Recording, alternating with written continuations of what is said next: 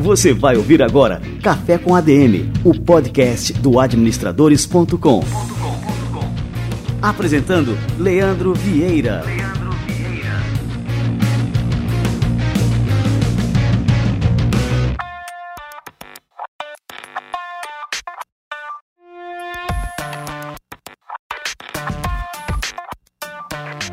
E está no ar o Café com a DM, a sua dose de cafeína nos negócios. Este é o nosso episódio de número 90.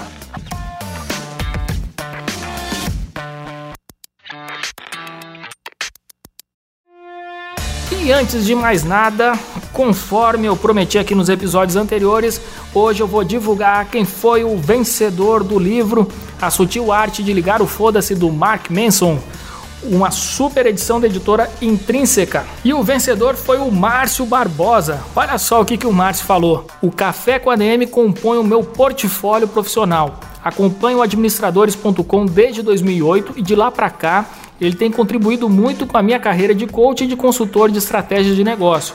Hoje não perco um episódio sequer do Café com a DM e ainda tenho o Administradores Premium para fechar o pacote. Parabéns pelo sucesso sustentável. Ô, Márcio, obrigado demais por suas palavras, parabéns aí por ter sido sorteado e parabéns também por ser uma pessoa que sempre busca crescer cada vez mais na sua carreira. Acho isso fundamental. Pelas suas palavras, você deixa isso muito evidente. E isso é uma lição para todos que escutam aqui o Café com a DM. No Café com a DM de hoje, a gente vai receber uma lenda do humor brasileiro, o Niso Neto, filho do genial Chico Anísio. Fica ligado, bota o seu café para esquentar porque você tem muito a aprender com esse cara. Daqui a pouquinho ele chega por aqui. E agora a gente vai receber a turma do Conselho Federal de Administração e o nosso quadro Somos ADM.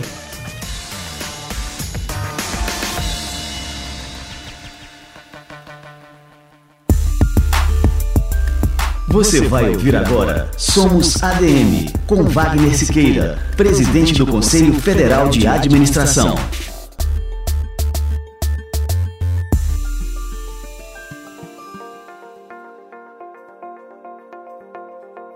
somente um pacto numa, na sociedade brasileira que eu acho que a eleição agora vai precipitar isso. Nós temos, até agora, não conseguimos encontrar um caminho porque insistimos num salvador da pátria. O país que precisa de um salvador não merece ser salvo. Não tenha dúvida disso. Só as instituições do país é que vão fazer com que o dito salvador se estejam subordinados a essas instituições. Quantas leis são feitas pelo Congresso Nacional. Nos últimos 30 anos, se a gente olhar quantas leis foram feitas, você vai ver que 85% dessas leis foram feitas por iniciativa do chefe do Poder Executivo. Quer dizer, quem legisla no Brasil é o chefe do Executivo. Em segundo lugar, quem legisla é o chefe do Judiciário, porque 10% dessas leis foram feitas pelo chefe do Judiciário que mandou para o parlamento aprovar 5% é de iniciativa dos deputados. Aqui no Brasil tem vício de iniciativa, Luiz. Um vereador não pode legislar sobre determinadas matérias. Os deputados também. e os senadores também. Você acha que quantas vezes o presidente Obama ou o presidente é, Trump muda o orçamento americano? Nenhuma. Quantos centes eles podem mexer? Zero. Porque eles não podem mexer no orçamento. Se você pegar qualquer qualquer município, qualquer estado, e pegar o Diário Oficial hoje, você vai ver que tem duas medidas do chefe do executivo. Um, transferindo um PT, programa de trabalho, para outro PT, quer dizer, portanto, ele, se quiser, ele transforma em 100% o orçamento. Basta você subestimar receita, subestimar despesa, você vai mudar esse orçamento. E outro é cargo de confiança. Você nomeia cargo de confiança. Mudou o ministro, muda até o garçom. O motorista nem se fala. Por que assim? Porque nós estamos aculturados a esse processo. Significa que é preciso dar uma consciência cidadã de que ninguém exerce a cidadania sem exercer um papel político. Quando eu me omito ou eu participo, eu estou participando, exercendo a minha cidadania pela omissão ou pela participação. Você ouviu Somos ADM, com Wagner Siqueira, presidente do Conselho Federal de Administração.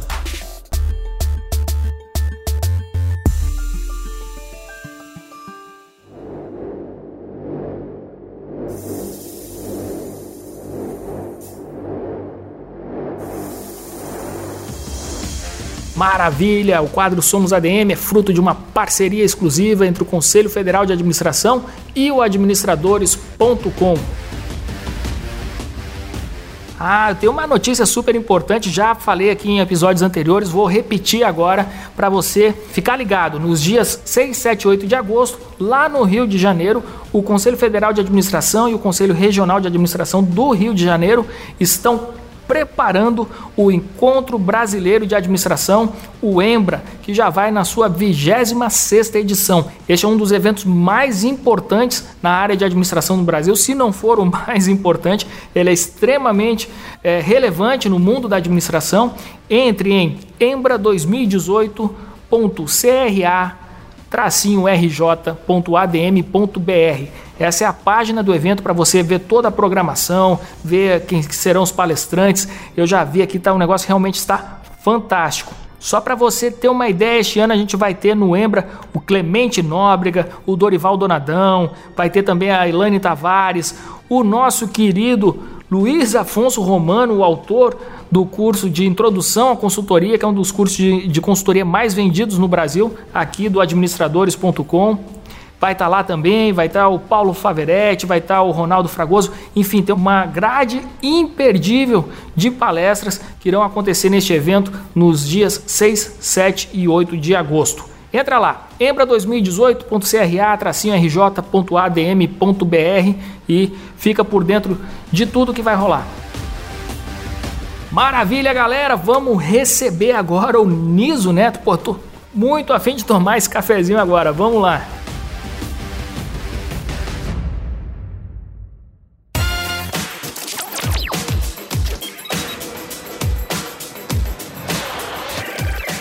Francisco Anísio de Oliveira Paula Neto. Ele é ator, comediante, dublador, ilusionista, redator, radialista, escritor e empresário. Ele encarnou durante anos o emblemático seu Ptolomeu na escolinha do professor Raimundo. Integrou o elenco do Zorra Total e, como dublador, deu voz a vários personagens famosos do cinema e dos desenhos animados. Niso Neto, cara, que satisfação recebê-lo. Seja muito bem-vindo ao nosso Café com a DM. Valeu, Leandro. Prazer é todo meu, cara, de estar aqui com vocês. Olha só, só de escutar a tua voz aqui já me traz a lembrança de vários personagens aí que eu vi ao longo dos anos, durante a minha infância, cara, que, que saudades, né, cara? Pois é, rapaz. E durante sua infância, né? Tá me chamando de velho, né?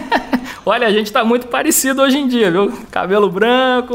Ô, Niso, me conta uma coisa, cara. É, você é ator, é comediante, é dublador, ilusionista, redator, radialista, escritor e empresário. O teu currículo, assim, é super extenso e eu tenho a impressão que ainda pode ficar ainda maior, né? Como é que você tem conciliado tantas atividades ao longo da sua carreira? Cara, a gente vai levando, né? Vai tentando encaixar daqui, dali. E, mas eu sempre digo, quanto mais coisas você fizer, melhor, né? Mais opções e mais recursos você vai ter. E, mas dentro do meio artístico é bastante normal, né? Você é mesmo que um cara que vamos dizer, o cara seja só ator, né? Ele vai fazer cinema, vai fazer teatro, vai fazer TV, vai fazer o que for, dublagem, o que for. E é meio loucura, né? A gente conciliar todos esses horários, mas acostuma, você vai, vai tentando daqui, dali e no fim das contas dá certo. E você começou a sua carreira ao lado do seu pai, o Chico Anísio, que é o maior mestre do humor do Brasil, né? Obrigado. E trabalhou durante, né, ao lado dele durante um bom tempo. Chama teu nome, meu. Tem outro jeito. Estabeleça a verdade dos fatos. Pois não. Alexandre o Grande teve que desistir da conquista do Oriente porque muitos de seus soldados estavam descontentes e ameaçavam até desertar. Eu queria ter um filho assim. Como é que isso influenciou assim, a sua carreira influencia o seu trabalho até hoje? Nossa, influenciou demais, né? Foi com certeza a minha maior referência. Eu, eu sou um cara muito afortunado, assim, com, com muita sorte de poder ser filho desse cara e, e, independente dele, né, dessa família incrível que eu tenho de pessoas muito talentosas e bem-sucedidas. Tem aí o Bruno, meu irmão, o Marquinho Palmeira, que é meu primo de primeiro grau, tem a Sininha de Paula, que também é minha prima, enfim uma porção de gente e com certeza é uma influência muito grande, um privilégio, na verdade, muito grande, né, de poder estar perto desse cara e dessas pessoas todas e, e mais, né, precisamente do meu pai, que é um cara que me ensinou tudo que uma pessoa pode passar para outra, seja a área que for, e de poder ter trabalhado com pessoas como na escolinha, por exemplo, né, como pessoas tão incríveis assim que poucos da minha geração tiveram privilégio. Oniso, é, puxando um pouco para a área empresarial, quando a gente fala de empresa familiar e de processo de sucessão, muitas vezes esse processo de sucessão ele se dá de forma turbulenta, porque os herdeiros recebem assim nas costas o peso de uma tradição que eles são obrigados a assumir e não necessariamente eles querem seguir com aquilo ali durante a vida. Para você, como é que foi receber essa herança artística do teu pai, do Chico Anísio, que era um gênio, né? É, teve muita cobrança? Como é que você conseguiu conciliar com seus próprios objetivos de vida? Como é que foi isso aí? É, tem bastante cobrança, isso é muito natural também, né? Bastante comparação, o que é uma grande covardia, na verdade, né? Ser comparado com Chico Anísio é uma maldade, né? Mas foi de uma forma bem natural, porque eu já nasci, né, dentro desse meio, como eu falo, eu já nasci dentro de um camarim, praticamente. E então, para mim, eu não consigo me imaginar fazendo outra coisa, mesmo porque eu não sei fazer outra coisa, então não tem para onde fugir, né?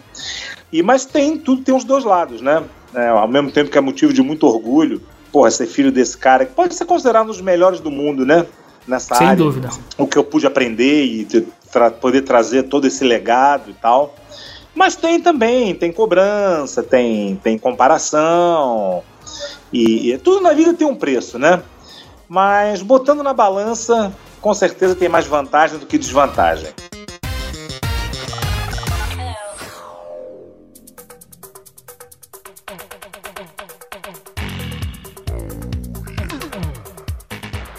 E falando um pouco desse trabalho é, que você desenvolve como dublador, muita gente não entende muito como é que funciona, como é que se dá. Quando, com quantos anos você começou a fazer, cara? Porque assim, você é um cara jovem, né? E é isso que eu falei. Eu lembro de, da sua voz na minha infância. Eu lembro lá, tô, falando contigo, eu tô lembrando do Presto ali, da Caverna do Dragão.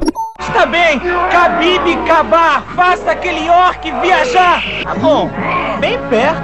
É, e eu já estou ficando chateado, Bob. É, mestre dos magos, isso não faz nenhum... Ah, droga, ele foi embora de novo. Tem uma série de personagens, né, marcantes, o Ferris Bueller. Inacreditável. Uma das minhas piores atuações e eles não duvidaram de mim nem por um minuto. E eu ia perder um dia maravilhoso desses de sol enfurnado naquela escola. A vida passa muito rápido. E se você não curtir de vez em quando, a vida passa e você nem vê. Tem um monte assim que a gente cresceu contigo ali, com a tua voz ali no nosso ouvido, né? Conta um pouquinho pra gente, assim, alguns, é, pra gente relembrar alguns desses personagens famosos, né, do cinema, dos desenhos, e como é que é esse trabalho, né, que você é, desempenhou e ainda desempenha hoje em dia. Olha, eu não faço dublagem há algum tempo, viu? Mas não tem problema. O, o que eu consegui é, construir nessa carreira. É, e vocês vão ouvir minha voz pelo resto da vida, né? Porque o que se repete de filme aí é uma coisa de louco. Mas, bom, eu comecei em dublagem foi em mais ou menos 83, final de 83. Deus assim me ajudou muito, né? A genética nesse ponto foi bem generosa para mim, então a minha capacidade vocal é uma coisa que eu herdei do meu pai, com toda certeza, e o que, de uma certa forma, é, me facilitou um pouco. Né? Eu falo um pouco porque eu costumo dizer que em dublagem o menos importante é a voz, por incrível que pareça. É, todas as vozes são necessárias. Tem muita gente que fala, ah, fulano tem uma voz tão linda, por que, que ele não faz dublagem, né? É, mas na verdade todas as vozes são necessárias.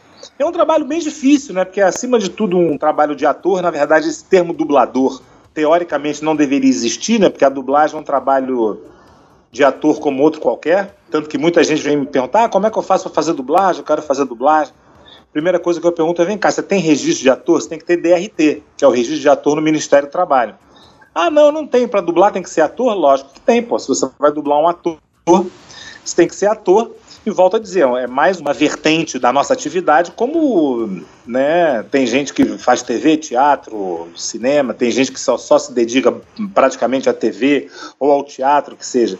Dublagem se encaixa nessa, né, como mais uma atividade. E é um trabalho bem difícil, bem específico. Eu, por exemplo, demorei muitos anos para aprender. Eu demorei, fiquei dois anos ali ralando, não, não peguei a época dos cursos, né, que ajudam um pouco. E aprendi na na porrada mesmo. E muito complicado, porque se paga por hora, né? Então fazer arte por hora é uma coisa assim um pouco controversa, uma coisa um pouco complicada, mas foi a forma que a, classe artística chegou para ter uma remuneração mais mais é, justa, vamos dizer assim.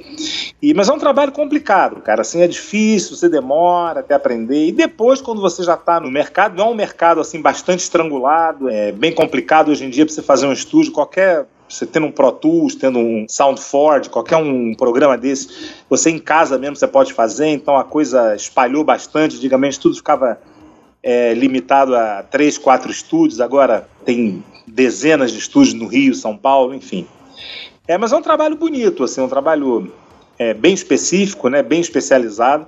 E o Brasil, é, junto com a Itália e a Alemanha, está entre as três melhores dublagens do mundo, né? Isso não sou nem eu quem digo, são esses estudiões aí, o DreamWorks e Disney. Cara, impressionante isso. É impressionante. E me diz uma coisa, cara, tem uma dúvida técnica aqui. Quando você está dublando, né? Então você tem ali o personagem falando, você tem que falar exatamente no mesmo tempo que o dele para poder encaixar a, a, tua voz ali naquele movimento da, da boca do personagem. Como é que é isso aí, cara? Eu sempre tive essa dúvida aí. Tem, você tem. O filme já vem traduzido, né? Tem um tradutor, então você chega no estúdio, hoje em dia você grava sozinho, porque esses, esses programas aí que eu te falei, Pro Tools e tal, eles comportam até sei lá, 80, 100 canais, então. Antigamente tinha que gravar todo mundo junto, né? Então você chega lá sozinho e você tem que realmente, você tem que é a arte de você interpretar sincronizando e tem que assobiar e chupar cano ao mesmo tempo. Então você está vendo, ouvindo, falando, tem uma adaptação de texto também, porque por mais que o tradutor tenha algum senso assim de sincronismo, de mais ou menos o tamanho que a fala vai ficar ali, é, sempre é você que tem o seu tempo, o seu ritmo, então você tem que adaptar um pouco o texto e tal. E os programas de hoje, eles têm uma, um recursozinho de poder encaixar um pouquinho melhor ali, mas pouquinho, assim. Então, na verdade, é você que fala ali junto, aí é que tá a técnica, né? Aí é que complica um pouco a coisa. Por hora, né? Então não tem muito tempo para você ficar, você não vê o filme antes, então não tem muito tempo para você ficar ensaiando muito, é tudo bem papum ali. É, o negócio é rápido mesmo. Bom, o que complica também, é por isso que demora, né? Para aprender, porque isso é todo um ritmo ali de estúdio que você tem que ter, que senão você não entra no mercado. As pessoas até falam, ah, paga por hora, então o pessoal deve encebar a beça para ganhar mais. Não, pelo contrário. É, vai trabalhar mais quem faz bem e rápido. É complicado o negócio.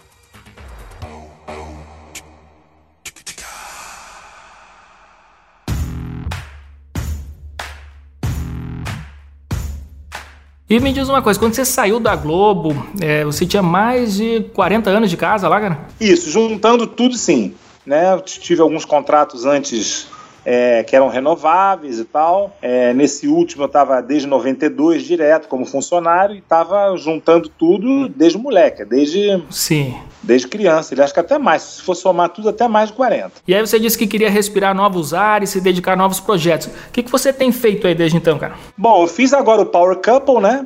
Junto com a minha mulher, Tati Presser, que é um reality de casais, tipo um Big Brother de casais. Saiu do ar agora, tem pouquinho menos de um mês. Ficamos um, um mês e três semanas lá confinados. E foi uma experiência incrível, cara. Foi uma coisa muito louca, assim. Se fazer um programa desse, a gente que assiste, assim, não tem muita ideia de, de como é você estar tá dentro de um negócio desse. E agora vamos ver. O contrato acaba agora final do mês. Já estou de namoro com a Record há algum tempo. É bem possível que eu faça uma novela lá. E sobre o humor, Niso, você tem feito é, trabalhos nessa área como humorista? Bom, eu faço stand-up, né? Como redator, a última coisa que eu fiz foi, é, não essa que está no ar, mas a última temporada da Escolinha. Eu escrevi é, as três primeiras temporadas da Escolinha, essa Escolinha nova, o que foi uma experiência muito interessante, porque eu estava acostumado a atuar só né, na Escolinha. Então você recebe ali o seu textinho, decora, levanta e faz. Agora, você sentar para escrever é outro departamento. Bem desafiador, assim, bem interessante. Foi uma experiência muito legal. Você enxerga, assim, o humor como um negócio também, né, Niso? É lógico, uma profissão como outra qualquer. E que movimenta milhões e milhões no Brasil.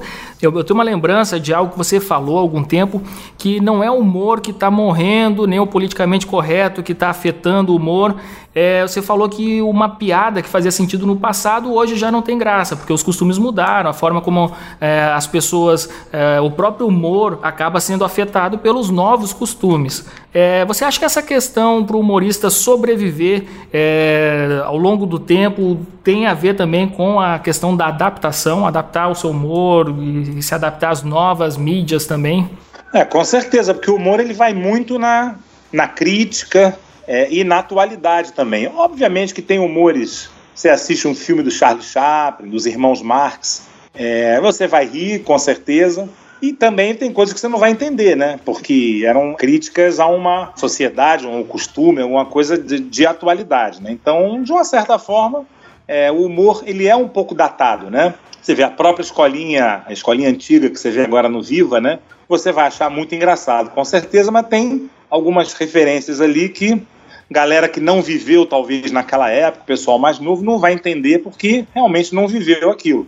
Então, realmente sim, é, o comediante ele tem que estar bem atento a se reciclar, é, tanto nos costumes, tal como as novas mídias também, porque tudo muda, né? E, e, e agora a tecnologia está avançando muito rápido, então se você não estiver atento, você não não acompanha a coisa. E o humor ele é, tem que tocar na ferida, né? Ele tem que ele tem que criticar. Então é importante que seja bastante atual, porque senão vai ficar uma coisa que galera dessa geração mais nova não vai, não vai entender, não vai acompanhar e não vai rolar. Então é difícil. Realmente é um negócio que você tem que estar sempre se reciclando, sempre se atualizando, porque senão as pessoas simplesmente não vão entender. Ô, ô Niso, é, e antes, assim, para a gente conhecer um novo humorista ou até mesmo um novo cantor, uma nova banda, a gente acabava dependendo muito, totalmente da TV ou do rádio.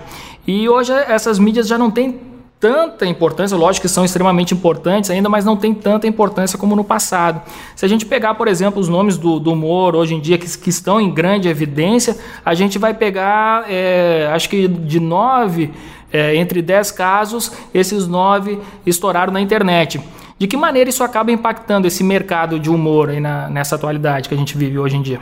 É, a internet chegou assim, vamos dizer, devastando, né? Porque eu acho que a internet para a TV está sendo mais devastador do que a TV foi para o rádio, eu acho. Quando a TV chegou para o rádio, assim, foi muito impactante, né?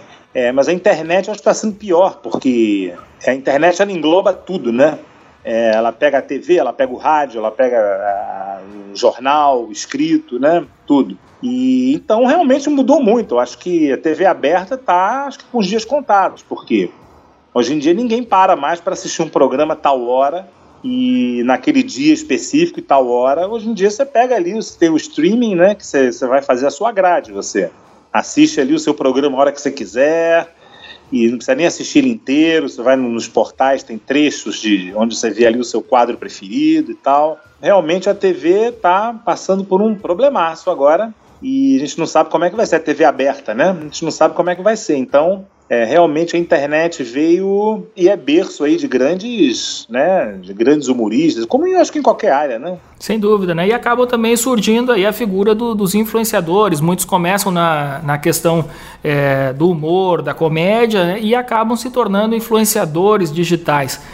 Você acha isso positivo? Esse caminho, seguir esse caminho? Algumas pessoas que querem se lançar, que têm essa veia artística é, mais aflorada, né? E aí começar na internet aí lançando seus seus quadros de humor ali e dali é, partir para o desenvolvimento de uma carreira, digamos assim, de influenciador, por exemplo? Pô, é claro, agora com a internet você não depende mais de uma emissora te querer, né? Tio, você vai e posta ali seus vídeos, você faz a sua grade, faz o seu canal. E com certeza, a gente tem visto aí várias pessoas que se lançaram na internet e que hoje são celebridades. Em muitos casos também é uma coisa provisória, uma coisa que é muito difícil manter, né? E ainda mais uma concorrência agora que está uma coisa selvagem. Mas eu acho que tem o seu valor, com certeza, por que não? Né? Você usar desse recurso para é, poder você mesmo produzir seu material, seus programas e você mesmo coloca no ar a hora que quer, quando quer, quantas vezes por semana quiser. Eu acho realmente uma coisa muito boa, com certeza.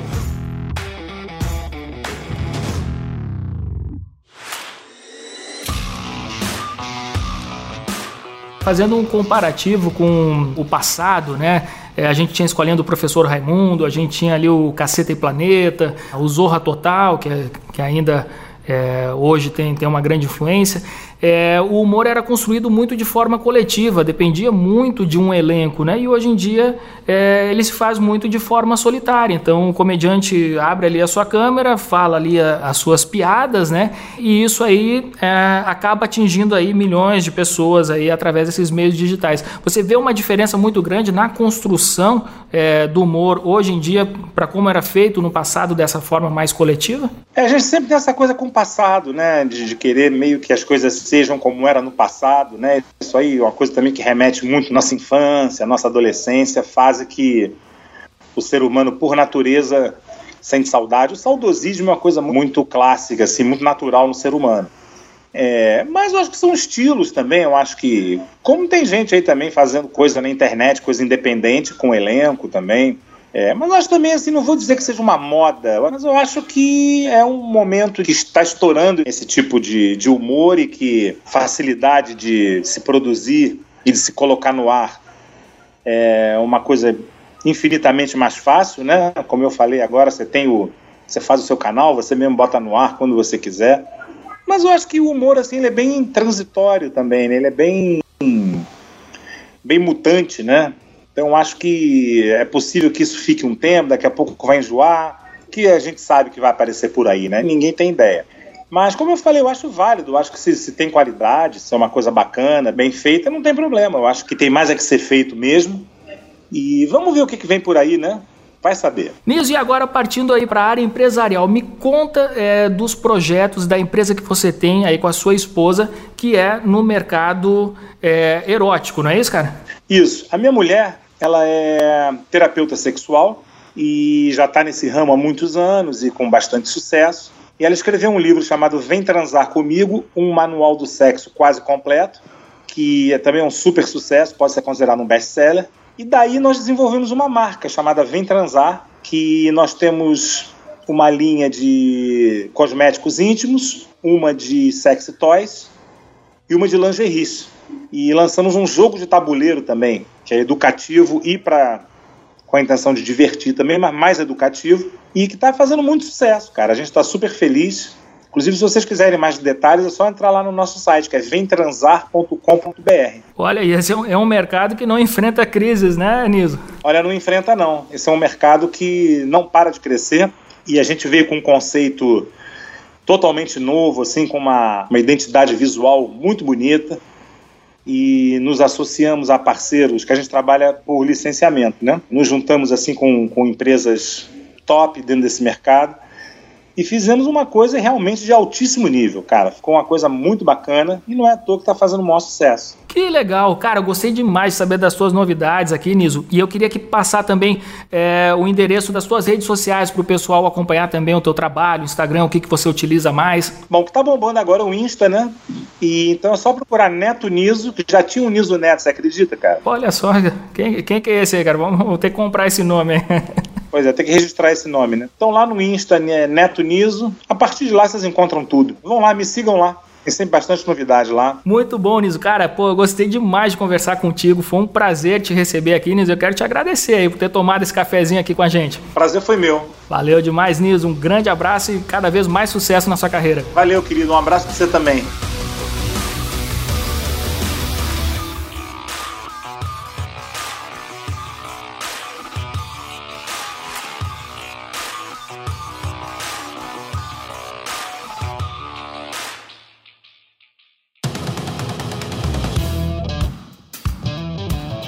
Fantástico receber o Niso Neto por aqui, cara.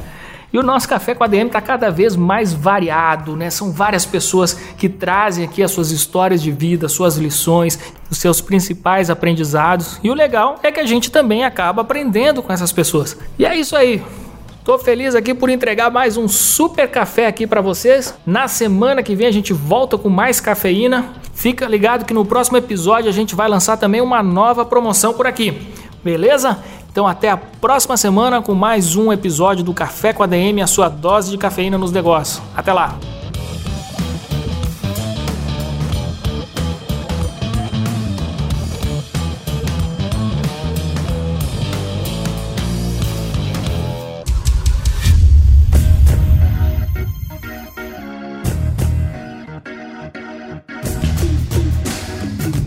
Você ouviu Café com ADM, o podcast do administradores.com.